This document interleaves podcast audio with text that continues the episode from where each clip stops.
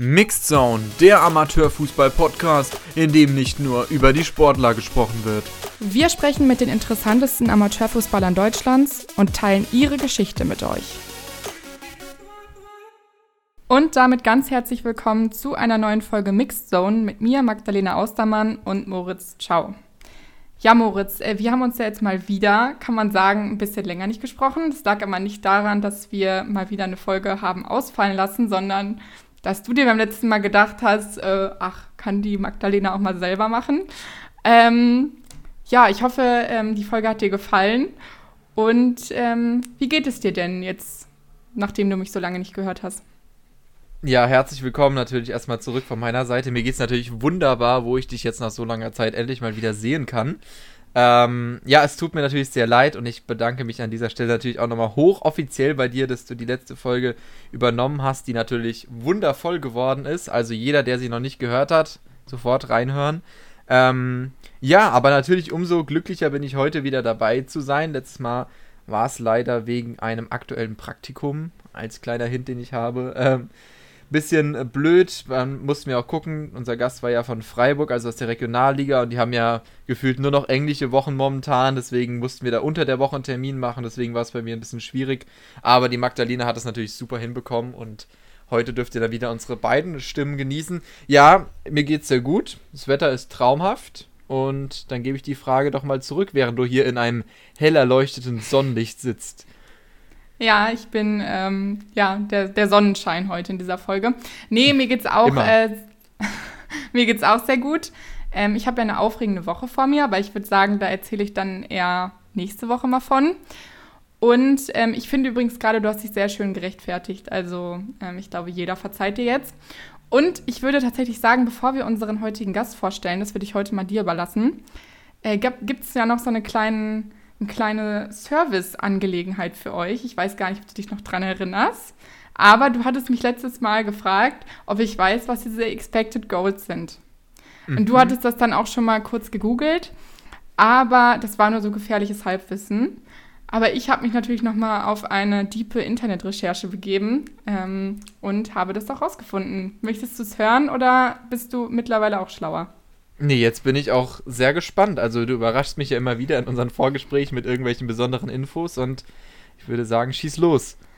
Ja, also man muss erstmal sagen, so ganz falsch warst du tatsächlich gar nicht informiert, denn ähm, diese Expected Goals, das sind quasi die Torwahrscheinlichkeiten. Also wie wahrscheinlich ist es, dass ein Spieler ein Tor schießt? Man sagt ja immer, ähm, das war eine hundertprozentige und so und so falsch ist das da gar nicht.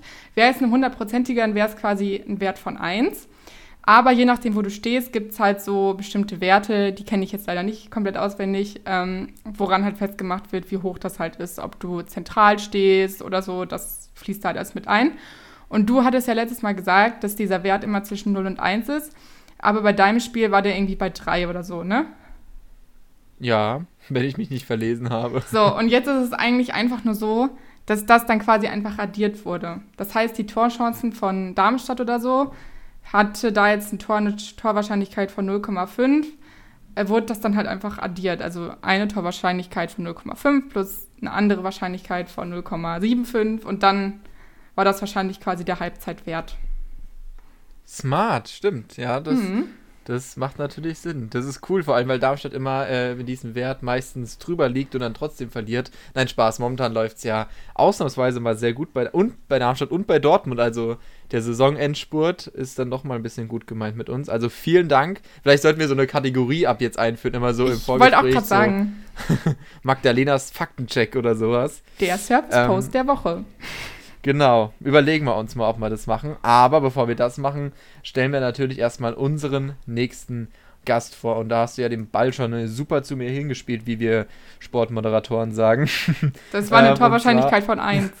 Das wirklich, ey. ähm, also heute zu Gast wieder mal in der Regionalliga Südwest, ist ja eine der wenigen Regionalligen, die noch läuft. Und zwar auch aus dem Thema Aufstiegskampf, wobei ich wahrscheinlich da nochmal bei ihm nachfragen muss, ob wir das denn überhaupt so nennen dürfen. Und zwar Daniele Gabriele vom FSV Ulm. Dem dürfte der ein oder andere noch bekannt sein aus der dritten Liga.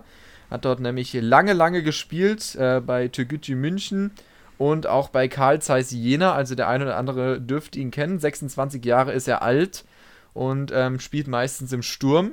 Wir freuen uns sehr auf ihn. Ähm, sind sehr gespannt, was er zu erzählen hat zum Thema Aufstiegskampf. Da wollen natürlich auch ein bisschen auf seine Karriere gucken. Hat ja auch schon einiges erlebt. Wie gesagt, dritte Liga in der Jugend lange, lange beim SC Freiburg gespielt. Ist also immer so ein bisschen in Baden-Württemberg hängen geblieben und abgesehen jetzt mal von Jena. ähm, und ähm, ja, da bin ich mal sehr gespannt, ähm, wie es ihm zurzeit geht, weil, das müssen wir auch noch sagen, ähm, die Folge ist mal wieder sehr fleißig vorproduziert von uns und zum jetzigen Zeitpunkt ist der SSV Ulm doch in Quarantäne. Das heißt, auch Daniele Gabriele wird nicht von zu Hause weg dürfen. Umso schöner natürlich, dass er die Zeit für uns gefunden hat dann heute. Und wir werden mit ihm auch darüber sprechen, wie es ist, als Fußballer in der Quarantäne zu sein. Und wenn die Magdalena jetzt nichts mehr hinzuzufügen hat und mich mit diesen Worten hier akzeptiert, würde ich sagen, können wir ihn einfach dazu holen. Daniele Gabriele, Angreifer vom SSV Ulm, vom Nachwuchsstar beim SC Freiburg zum Drittligastürmer in München und Jena und noch lange nicht am Ende. Heute zu Gast bei Mixed Zone. Und damit ganz herzlich willkommen bei uns im Podcast, lieber Daniele. Wir haben dich eben schon ein bisschen vorgestellt und ein bisschen erzählt, was sich heute so erwartet bei uns. Ähm, erstmal natürlich vielen, vielen Dank, äh, dass du dir die Zeit genommen hast, bei uns heute dabei bist. Ähm, dass wir dich begrüßen dürfen. Äh, freuen wir uns sehr und wir starten natürlich mit unserer ganz klassischen Einstiegsfrage. Wie geht's dir aktuell? Servus erstmal in die Runde. Ähm, ja, den Umständen entsprechend. Also ich bin jetzt natürlich nach dieser 10- bis 12-tägiger Quarantäne ganz froh gewesen, dass ich heute mal wieder aus dem Haus darf. Von daher ist es schon mal ein erster Schritt wieder in Richtung mir geht's gut. Ähm, ja, und jetzt bin ich natürlich auch froh, wenn ich dann morgen wieder mit dem Training richtig starten kann. Wie sah so dein Quarantänealltag aus? Äh, hattest du da bestimmte Strukturen oder ähm, war das jeden Tag anders? Ja, im Prinzip ähm, habe ich mir sehr viel Zeit genommen für meinen kleinen Sohn ähm, und habe dann halt natürlich jeden Tag ja so zwei bis zweieinhalb Stunden schon probiert, mich irgendwie halt fit zu halten, was man halt so machen kann zu Hause. Ähm, natürlich gleicht dies nicht dem normalen Training, keine Frage, aber halt, dass man nicht ganz auf der Strecke bleibt. Und ja, ansonsten halt ziemlich zäh so der ganze Tag immer gewesen, bis der Tag dann mal endlich vorbei war. Es zieht sich halt dann schon in die Länge, wenn man halt überhaupt gar nichts machen kann. Ähm, Gott sei Dank habe ich hier noch eine kleine Terrasse, wo ich ein bisschen raus konnte, weil angenommen man hat nicht mal einen Balkon oder sonst was, ist dann schon nicht ganz optimal bei den Bedingungen dann, wenn man nicht raus darf. Das Wetter war ja auch noch sehr gut diese Woche. Also ja, so hat so ein bisschen mein Tag ausgeschaut. Ihr wart ja knapp zwei Wochen in Quarantäne, weil ihr drei positive Fälle hattet bei euch in Ulm im Mannschaftsumfeld.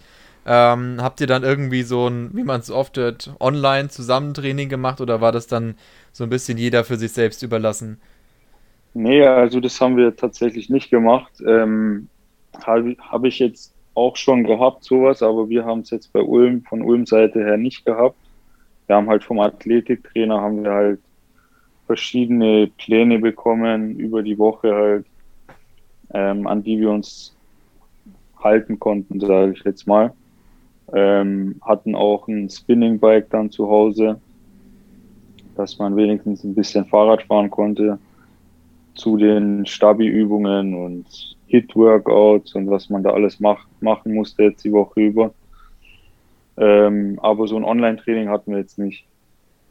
Ja, euer Restprogramm, wenn es dann jetzt endlich auch für euch wieder weitergeht mit dem Fußball, ähm, dürfte dann ja wirklich sehr anstrengend sein. Ihr habt äh, noch viele Nachholspiele, Nachholspiele zu bestreiten, neben den sowieso ja noch anstehenden Spielen. Äh, was traust du da deiner Mannschaft in den nächsten Spielen zu? Ja, es ist jetzt natürlich schon sehr schwierig, sage ich jetzt mal, mit sieben Tagen jetzt, also die Woche nicht mehr. Wir haben jetzt dann fünf Trainingstage und dann geht schon am Samstag ins erste Spiel. Nach, wie du gesagt hast, 14-tägiger Pause ist es natürlich schon schwer jetzt, denke ich mal, da am Samstag bei 100 Prozent zu stehen.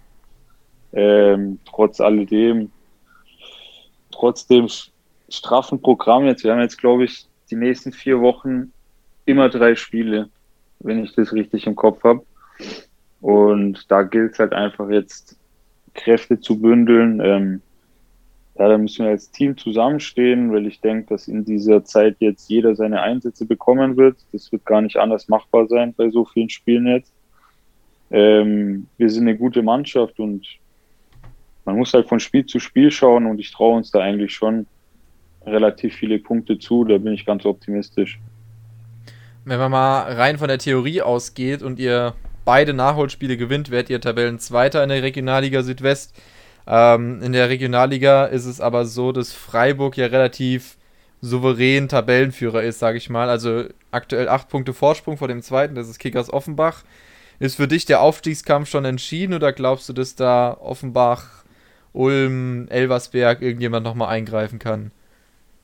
Dafür ist mir einfach Freiburg viel zu konstant die letzten Wochen. Ähm, selbst wenn wir jetzt mal irgendwann dann die Spiele gleich hätten wie die, hätten wir trotzdem noch acht Punkte Rückstand. Und ja, es sind immer noch genügend Spiele, keine Frage. Die können auch mal stolpern, aber ähm, ich finde, dass wir an das jetzt gar nicht mehr denken müssen. Wir müssen jetzt einfach schauen, dass wir für uns nochmal alle liefern, die Spiele hinweg jetzt ähm, und einfach so viele Spiele wie möglich gewinnen und dann schauen wir, was am Ende dabei rauskommt. Also die Freiburger machen das aktuell schon relativ solide, sage ich mal. Die lassen da gar nichts anbrennen. Die gewinnen halt auch mal so ein Spiel dreckig 1-0. Ähm, ja, wird schwer auf jeden Fall, da oben, ganz oben noch mitzumischen.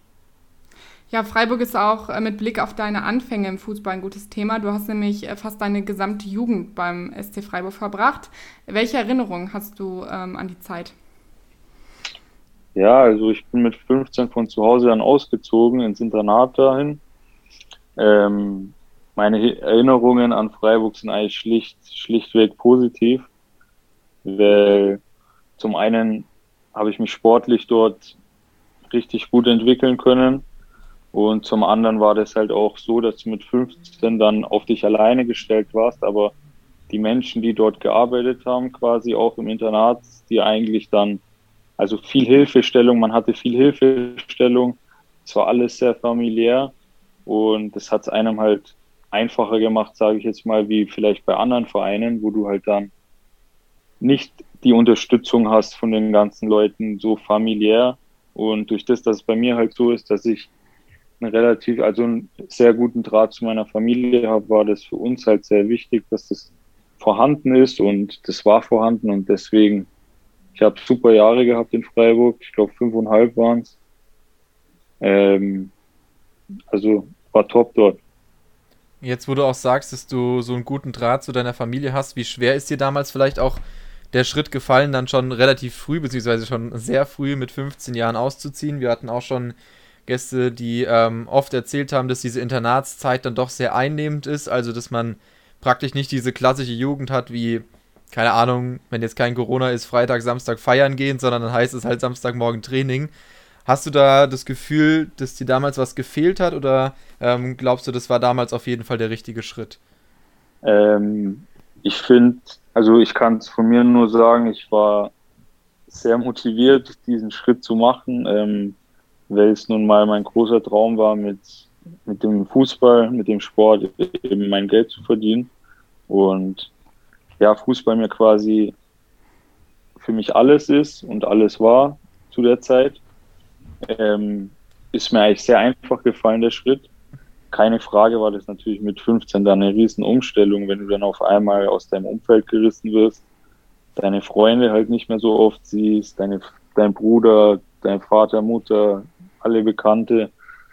Das war schon nicht einfach, gerade zu Beginn, aber ähm, mit der Zeit hat man sich dann relativ schnell so akklimatisiert und ich hatte da keine Probleme mit. Zudem ist noch bei mir so gewesen, dass meine Eltern mich halt brutal viel unterstützt haben in der Zeit und eigentlich fast bei jedem Heimspiel halt dann in Freiburg waren über das Wochenende. Und so hatte man halt quasi dann nicht ganz so viel Heimweh wie jetzt vielleicht manch anderer, wo die Unterstützung vielleicht von zu Hause nicht hatte.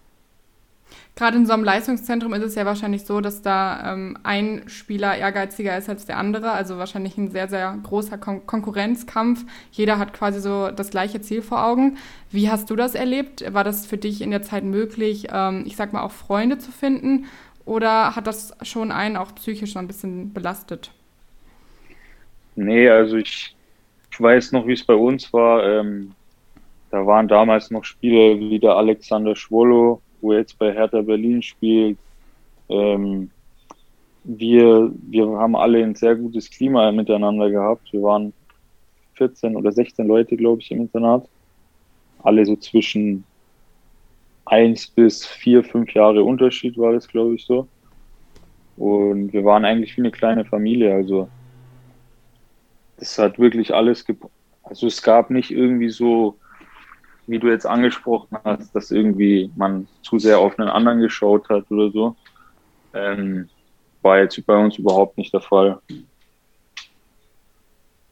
Hattest du außer Alex Scholo damals Spieler, ähm, die dann noch den Sprung weiter nach oben geschafft haben? Ja, ja, also ich habe in der Jugendzeit mit einem mit Matthias Ginter gespielt, äh, wo jetzt auch Nationalspieler ist. Dann habe ich gespielt mit einem Sebastian Kerk, wo auch Bundesliga gespielt hat und jetzt bei Osnabrück mittlerweile ist. Das sind schon einige. Dem habe ich noch. Christian Günther, wo bei Freiburg spielt. Pusht es auch noch einen nochmal, wenn man sieht, was die alles so schaffen können von diesem Trainingslager bzw. von diesem Internat aus? Naja, ich bin ehrlich, in, in meiner Lage pusht es mich nicht mehr, sondern ähm, es ist eher für mich so ein Gefühl von Traurigkeit, es zu sehen, dass manch andere das so weit geschafft hat, obwohl ich auch relativ sehr viel Erfolg hatte zu meinen Jahren dort und mir halt der Sprung verwehrt geblieben ist, irgendwie mal Fuß zu fassen. Also bei mir ist dann eher so das andere Gefühl als das Pushen so.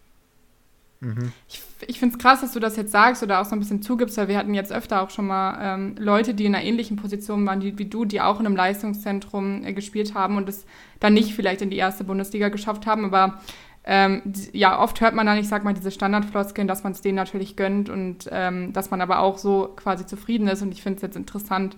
Also das, natürlich gönnt es denen wahrscheinlich auch. Das steht außer Frage. Man, man gönnt es den Leuten, weil es waren alles super Jungs, mit denen ich da zusammengespielt habe und so sollte es nicht rüberkommen. Also ich nee, nee das, mein, das meinte ich auch gar nicht nur. Es ist ja, es ist ja ganz klar, dass wenn man mit 15 diesen Schritt wagt, dann sage ich mal, und so viel investiert und wie ihr auch schon gesagt habt, eine komplett andere Jugend hatte als jetzt manche andere oder jetzt auch wie ihr, ähm, dass man dann natürlich das Maximale rausholen will.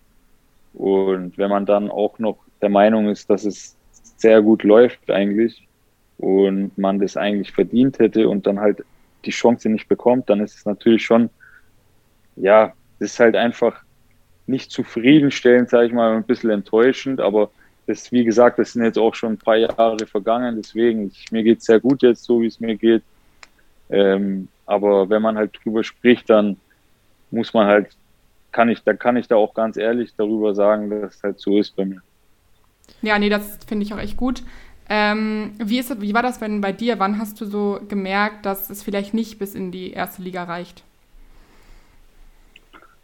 Das ist eine schwere Frage. Also ähm, bei mir war das so, dass ich ähm, ab der U19 dann in Freiburg lief es ja bei mir wirklich sehr, sehr gut. Ich war jüngerer Jahrgang in der A-Jugend, dann hatten wir das DFB-Pokalfinale in Berlin gegen Hertha.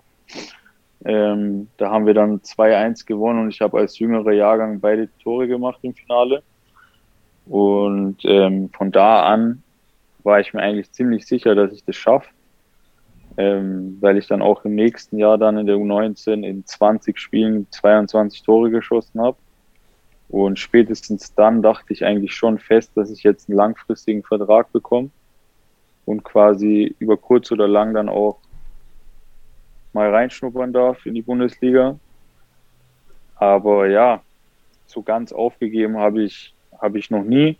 Und selbst jetzt habe ich noch nicht aufgegeben, weil ganz ehrlich, wenn ich jetzt aufgeben würde, dann kann ich das auch alles lassen, weil das ist auch jetzt mittlerweile noch sehr viel Zeitaufwand, was man da einfach investiert in den Fußball. Ähm, ich bin immer noch der Meinung, dass ich dass ich es immer noch weiter nach oben schaffen kann und auch schaffen will.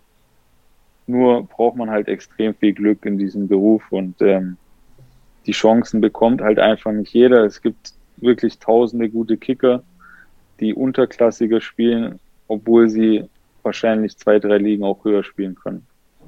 Das ist halt einfach Wie? die Chance, die man nicht bekommt. Da kann man nichts machen. Wie hat man dir das damals kommuniziert? Ich weiß nicht, wie alt du damals gewesen bist, wahrscheinlich 18 Jahre oder so. Wie kommuniziert dir dann ein Verein das und sagt dir dann, okay, das ist eben doch nicht so, obwohl du jetzt in der Saison 22 Tore schießt, im Pokalfinale die entscheidenden beiden Dinger, aber trotzdem geben wir dir jetzt keinen Vertrag. Also es war ja so, ich bin nach der A-Jugend dann nach den 22 Toren, ähm, bin ich, habe ich ja erstmal verlängert bei Freiburg für zwei Jahre habe dann die ersten ähm, Versuche oder ersten Schritte gemacht im Herrenfußball in der zweiten Mannschaft quasi, auch Regionalliga Südwest. Ähm, Im ersten Jahr lief es nicht ganz so. Ich habe nicht ganz die Einsatzzeiten gehabt, die ich mir erhofft habe. Ähm, Im zweiten Jahr dann aber war so ein bisschen der Durchbruch dann. Ich habe in 30 Spielen 21 Tore gemacht und neun Vorlagen, also 30 Scorer in jedem Spiel durchgerechneten Scorerpunkt. War dann auch Torschützenkönig in der Liga mit 19. Ähm, und dann ist mein Vertrag ausgelaufen. Dann war das halt so, dass wir natürlich alles, alle möglichen Optionen durchgegangen sind und ähm, keine Frage, ich habe mir schon erhofft, dass ich jetzt bei Freiburg, keine Ahnung, drei Jahre verlängere. Ähm, Profivertrag unterschreibt. Zu dem Zeitpunkt sind sie dann auch noch abgestiegen in die zweite Liga, sprich, das wäre eigentlich perfekt gewesen für mich.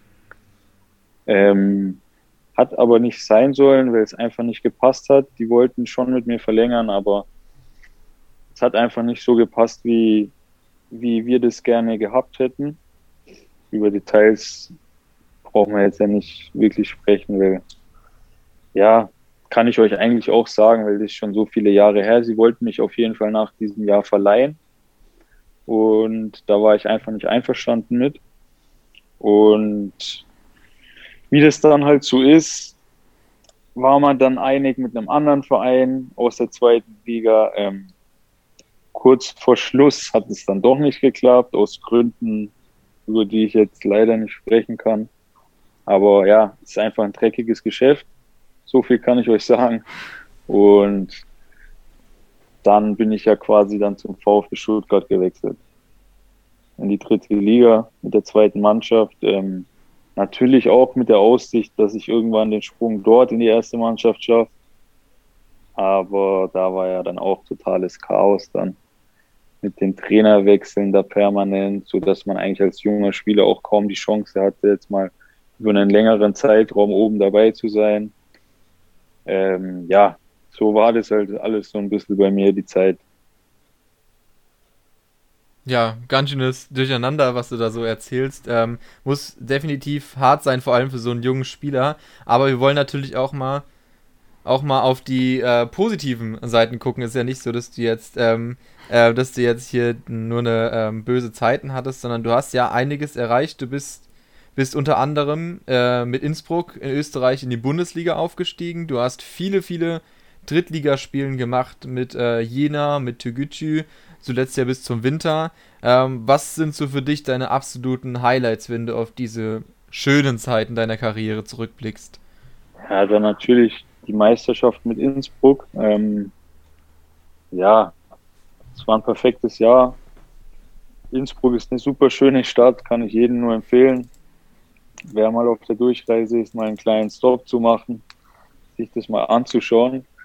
Ähm, ja, das war natürlich ein super Jahr für uns. Ähm, genauso wie ich es mir auch erhofft hatte, dann mit dem Schritt ins Ausland. Direkt dann Meister zu werden, in die Bundesliga, in die höchste Spielklasse in dem Land aufzusteigen. Ähm, ja, das war so bis jetzt mein persönliches Highlight mit, mit natürlich dem DFB-Pokalsieg auch mit Freiburg. Wie war es für dich, ähm, im Ausland Fußball, Fußball zu spielen? Das reizt ja tatsächlich immer ähm, viele Leute. Ja, ähm, ich weiß nicht, Österreich sehe ich jetzt nicht wirklich ganz so als Ausland. Ich denke, da gibt es andere Länder, die da das, die Bestimmung Ausland ein bisschen mehr treffen. Ähm, aber natürlich ein anderes Land gewesen. Ähm, die sprechen anders. Ähm, Gerade in Tirol, das war am Anfang schon eine Umstellung. Schluchzen sehr viel, so, also muss man sich daran gewöhnen. Ähm, aber wie gesagt, ich war zwei Jahre dort und ähm, es war eine sehr schöne Zeit. Du hast ja dann vor allem in der dritten Liga einen Namen gemacht. Du hast sehr, sehr lange und sehr viel Drittliga-Erfahrung gesammelt. Ähm, bis dann im Winter praktisch einen Schritt zurück in die Regionalliga Südwest, nämlich zum SSV Ulm. Wieso kam dieser Schritt zustande Anfang des Jahres? Also, nächstes Kapitel auf ähm, Türkgücü München.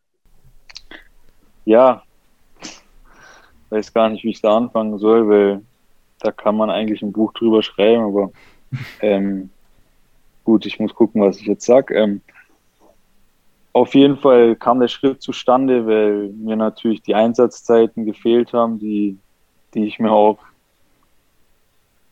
erhofft habe und mir eigentlich auch sicher war, dass ich die bekomme, weil ich ja, wie gesagt, das Jahr davor mit Jena sang- und klanglos abgestiegen bin, trotz alledem meine neuen Drittligatore gemacht habe in dem Jahr. Ähm, und dann ist natürlich total enttäuschend, wenn du ein halbes Jahr quasi bei Türkgücü München bist und fünf Einsätze hast, ein Startelf-Einsatz. Und zudem kam dann noch dazu, dass der Kader natürlich total überfüllt war. Wir hatten, glaube ich, 33 Feldspieler. Das müsst ihr euch mal vorstellen. Es haben nicht mal Mannschaften, die in der Europa League oder Champions League spielen. Ähm, ja, und dann ist natürlich klar gewesen, dass Unzufriedenheit aufkam. Nicht nur bei mir, auch bei vielen anderen. Und der Verein hat sich dann entschlossen, sich von sehr vielen Spielern zu trennen und hat es Anfang Dezember eben damals kommuniziert. Und ähm, ja, wie es dann so ist, natürlich will man wieder spielen. Ähm, es hätte mir jetzt nichts gebracht, dort ein halbes Jahr quasi zu bleiben und die Aussichten auf Spielen wären sehr, sehr mau gewesen. Aus Gründen, ja, die ich jetzt euch nicht so sagen kann. Ähm, ja, und dann natürlich schaut man, wenn man wenig Rhythmus hat, Corona-Krise dabei ist, ähm, die Vereine nicht flüssig sind, ist es natürlich schwierig, sage ich jetzt mal, das zu finden, was man sich vielleicht erhofft. Und so kam dann halt auch ein bisschen Ulm ins Spiel, so, weil ich mir einfach gesagt habe, es ist nah an meiner Heimat, 40 Minuten von zu Hause, wo meine Eltern wohnen. Ähm, auch von München jetzt nicht ganz so weit, weil ich, wie gesagt, hier in München auch noch die Wohnung habe bis zum Sommer, weil ich meinen Kleinen eben auch nicht rausreißen wollte mit meiner Frau ähm, für ein halbes Jahr jetzt. Und dann hat, macht man eben den Schritt zurück, um einfach wieder Spielpraxis zu sammeln, wieder in Trainingsrhythmus zu kommen. Und so kam dann halt der Schritt nach Ulm. Auch natürlich mit der Hoffnung, dass man mit Ulm noch oben angreifen kann, keine Frage. Und wie ist so Stand jetzt, ein paar Monate quasi nach deinem Wechsel, wie ist so dein Gefühl? Äh, was der richtige Schritt? Dann, weil manchmal ist es ja auch so, man geht einen Schritt zurück und äh, zwei Schritte nach vorne. Ist das auch bei dir so ein bisschen das Gefühl? Aktuell nicht, weil ähm, ja, ich spiele ja auch nicht so viel, wie ich mir erhofft habe. Ich war eigentlich der Meinung, ich gehe da hin und ähm, werde denen helfen, da aufzusteigen. Leider sind da andere oder einfach das Sagen haben, anderer Meinung aktuell. Ähm, ja, deswegen, ich komme meist aktuell von der Bank und ja, deswegen, für mich war es natürlich der richtige Schritt, weil ich einfach wieder Freude hatte am Fußball. Ähm, die Freude am Fußball hatte ich nämlich ein halbes Jahr davor überhaupt nicht mehr, kann ich euch da vorstellen. Und allein aus dem Grund war es einfach der richtige. Die Saison geht ja jetzt noch ein bisschen. Äh, in der Regionalliga, glaube ich, sogar bis Mitte Juni. Also ist noch ein ganzes Stück. Ihr habt elf Spiele, wenn ich das richtig im Kopf habe, jetzt noch vor der Brust. Ähm, hoffst du dir, dass du es schaffst, in diesen elf Spielen dann ähm, trotz der vielleicht auch Anfangsschwierigkeiten jetzt noch zum Stammspieler zu reifen? Ja, also ich erhoffe mir aus diesen elf Spielen jetzt schon noch den einen oder anderen Startelf-Einsatz natürlich. Ähm, ich gebe mich auch mit zwei Toren jetzt noch nicht zufrieden, die ich für Ulm erzielt habe. Ähm, da kann schon noch das ein oder andere dazukommen, was natürlich dem Verein gut tun würde und natürlich mir auch. Ähm, deswegen, klar, ich erhoffe mir da schon noch den einen oder anderen Einsatz. Du hast vorhin gesagt, dass du diesen Traum vom, äh, von der ersten Liga oder auch von der zweiten Liga auf jeden Fall ein bisschen höher noch äh, nicht aufgegeben hast. Ich meine, du bist ja auch äh, mit 26 echt in einem noch sehr, sehr guten Alter. Äh, was wären äh, für dich jetzt so, ähm, wenn du jetzt mal in die Glaskugel guckst und ein bisschen träumen darfst, was wären da so die nächsten Schritte? Also im Sommer auf jeden Fall wieder in die dritte Liga zu kommen. Das wäre natürlich mir sehr wichtig, wenn das irgendwie wieder zustande käme. Ähm, dann das Glück, mal das Glück zu haben, mit einem Verein vorne mitzuspielen in der Liga, was ich bis jetzt nicht hatte. Und natürlich da eine prägende Rolle zu spielen, ähm, aufzufallen, Tore zu schießen und dann wäre der logische Schritt natürlich der nächste dann noch eine Liga höher. Aber das ist natürlich alles ein Wunschdenken und eine Traumvorstellung. Deswegen ist es harte Arbeit und da braucht man auch, wie ich schon vorher gesagt habe, sehr viel Glück. Und ja, aber wer aufhört zu träumen, ähm, der braucht eigentlich diesen Job auch nicht mehr weitermachen, meiner Meinung nach, weil nirgendwo geht es im Job so schnell wie im Fußball. Mit Aufstieg und Abstieg. Ja, nichtsdestotrotz, auch wenn du wenn du mit äh, Jena damals abgestiegen bist, du hattest natürlich den coolsten Innenverteidiger überhaupt äh, bei dir in der Mannschaft, Aichash Zulu. Ja, ja, der ist natürlich eine absolute Legende hier bei uns in Darmstadt. ja, wie war der so drauf? Hast du dich gut mit dem verstanden? Ich habe mich wirklich gut mit ihm verstanden. Das ist ein feiner Kerl, hätte ich nicht gedacht. Ähm, war zu jedem loyal und korrekt. Und wie gesagt, ich habe mich mit ihm echt gut verstanden. Der ist ein ganz witziger auch ähm, und hat natürlich sich den, den Namen auch hart erarbeitet da in Darmstadt. Also er ist 1,83, glaube ich. Also ganz so groß war er nicht. Deswegen hat mich das echt verwundert, wo ich den dann das erste Mal so vor mir gesehen habe, dass der so viele Bundesliga-Tore gemacht hat im Kopf. Ja, das Stellungsspiel von dem war immer überragend, das weiß ich. Ich kann mich noch viele erinnern. Treffer in Leverkusen und alles, wo man eigentlich so einen Jonathan Tah dann als Gegenspieler hat. Und dann kriegt er es trotzdem irgendwie hin. Ja. Das stimmt. Ja, super Typ. So klein ist die Welt. Ähm, ja, dann hast du ja schon mal so ein bisschen erzählt, wie es bei dir weitergehen würde. Jetzt stand jetzt, kommt ihr erstmal raus. Das heißt, ihr dürft morgen erstmal wieder trainieren. Das ist bestimmt auch schon mal ein super Gefühl. Am Samstag geht es ja dann auch weiter in der Regionalliga. Ähm, über die Quarantäne haben wir jetzt auch schon ein bisschen gesprochen, wie da so dein Alltag aussieht. Wollen wir vielleicht nochmal zuletzt ein bisschen so auf das gucken, was Fußball Deutschland ja momentan mit am meisten belastet. Das ist nämlich, dass keine Fans in den Stadien sind. Wie sehr nimmt es einen so mit als Spieler, vor allem wenn du ja vor allem auch schon mal höher gespielt hast, heißt wo ein bisschen mehr Zuschauer im Stadion, dritte Liga. Ich muss jetzt nicht sagen, wie es ist, in Hansa Rostock, Dynamo Dresden, Kaiserslautern, sonst wo vor Fans zu spielen. Wie sehr fehlt dir das? Es ist traurig, aber ich, aktuell ist es so, dass man sich so schon daran gewöhnt hat. Durch das das ja schon so lange geht. Ich glaube, das geht ja jetzt schon eineinhalb Jahre so, wo man ohne Zuschauer spielt. Das natürlich am Anfang, sage ich mal, wo ich noch in der dritten Liga war, wo dann der Restart wieder kam ohne Zuschauer, da war das natürlich schon eine krasse Umstellung, weil man halt dann auf einmal jedes Wort, das man gesprochen hat, gehört hat auch in den Stadien, weil es ja dann auch halt, ähm, ja, ist einfach unangenehm, sage ich mal, weil Fans gehören einfach dazu zu dem Sport. Fans machen den Sport auch so ein bisschen aus. Wie du schon gesagt hast, ich habe auch schon in Dresden gespielt und ähm, ist natürlich was anderes, wenn du dann vor null Zuschauern spielst oder halt vor 25.000. Das macht halt den Sport einfach aus, sage ich mal, gerade den Fußball dass du da so positiv Verrückte einfach auf den Rängen hast, die so auf den Putz hauen können. Das pusht natürlich als Spieler auch, auch in gewissen Situationen, wo man vielleicht mal Unterstützung von außen braucht. Das fehlt einfach, keine Frage. Das ist auch sehr traurig, dass es jetzt so lange schon so geht, aber natürlich auch der Situation gelastet.